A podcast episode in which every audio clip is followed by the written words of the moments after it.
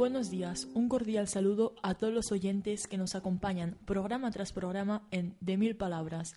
Tal y como veníamos anunciando desde hace semanas, hoy nos visita en el plató Ariadna Bayón para conversar sobre la novela Nada y los diferentes modelos de mujer que aparecen en la obra.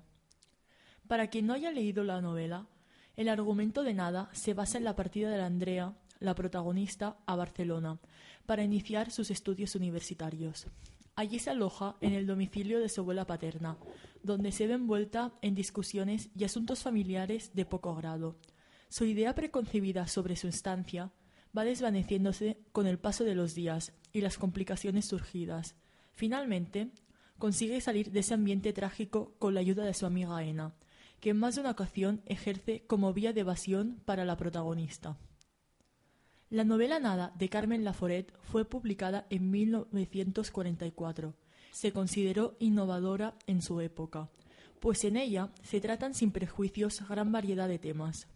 La mujer desempeña un papel fundamental en la obra y hoy, junto con nuestra invitada, vamos a profundizar sobre este tema de la novela. Arianna tiene 42 años y vive en Barcelona. Trabaja en un colegio de educación secundaria en su tiempo libre publica artículos en un periódico local. Aficionada a la lectura, empezó a leer con diez años. Hoy tenemos el placer de contar con su compañía. Buenos días, Ariadna. Buenos días. Estoy encantada de poder participar en el programa dedicado a la lectura, más aún tratándose de la novela Nada. Usted está doctorada en literatura española e hispanoamericana y además es considerada lectora experta en nada. ¿Puede aclararnos cómo se consigue llegar a ser experta en un libro? Desde joven me ha fascinado la lectura. Cuando leí nada por primera vez en el instituto me cambió el modo de percibir la realidad. Durante todos estos años he leído la novela más de 30 veces y sin embargo nunca me ha dejado indiferente. Supongo que releerla en tantas ocasiones me convierte en una experta. Centrémonos en el papel de la mujer en nada. Hay tres personajes femeninos que aparecen a lo largo de la novela. Estoy convencida de que en realidad hay cuatro mujeres importantes, Andrea, Ena, Gloria y Angustias. Cada una de ellas aporta una visión y experiencia particulares al relato. Empecemos con la protagonista. Ella es una joven fría y distante, que sueña con vivir una vida llena, pero parece que no lo consigue. Andrea construye sus propias expectativas sobre su estancia en Barcelona. Sin embargo, su nueva vida no es como ella anhelaba. La frustración le impide manifestar cualquier muestra de ilusión. Podríamos decir que vive esclava de su realidad y se ve incapacitada a cambiar. Por suerte, su impotencia se desvanece al hallar en su amiga Ena, la fuente de esperanza que tanto necesitaba. ¿Y qué opinas tú del papel que desempeña Ena en la obra? Ena es una muchacha decidida y osada, proveniente de una familia adinerada. Ha vivido siempre sin muchas complicaciones y esto se refleja en su forma de tratar con las personas. No muestra amor ni consideración con los que la rodean, al contrario, es retorcida y malévola en ocasiones. He de reconocer que el detalle final que tiene con Andrea me sorprendió. Creo que en toda la obra esa es la acción más humana que realiza. ¿Y cuál es ese detalle final? Desvelarlo significaría explicar el final, cosa que prefiero no hacer. Bien, de acuerdo, pues seguimos. Nada trata temas complejos de la sociedad de entonces.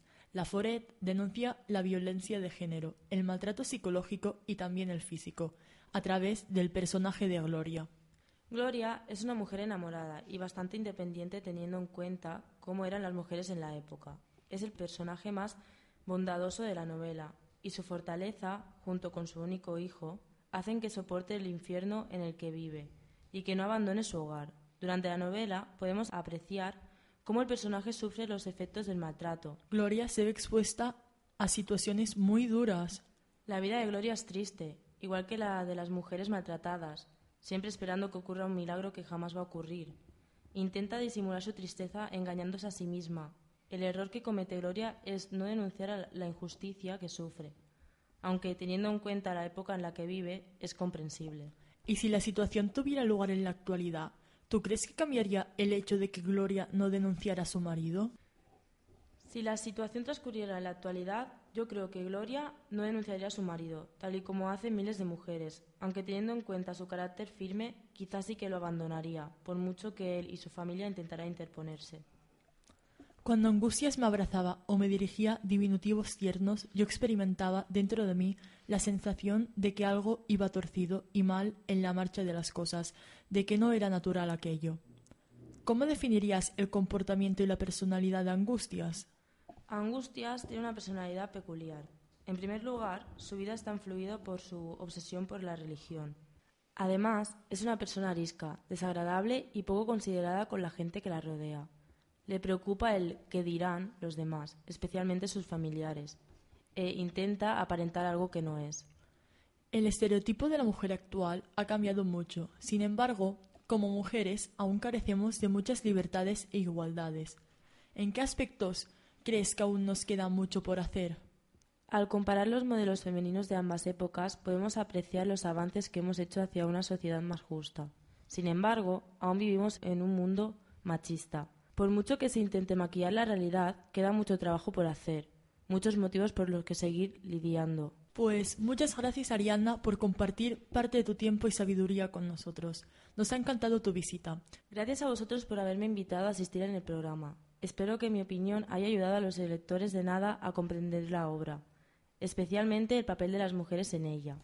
Pues ya lo saben, si aún no han leído nada, no pierdan el tiempo. Hemos llegado al final del programa, pero volvemos mañana para debatir sobre la novela del peruano Mario Vargas Llosa, La fiesta del chivo. Que tengan un buen día y unas lecturas agradables.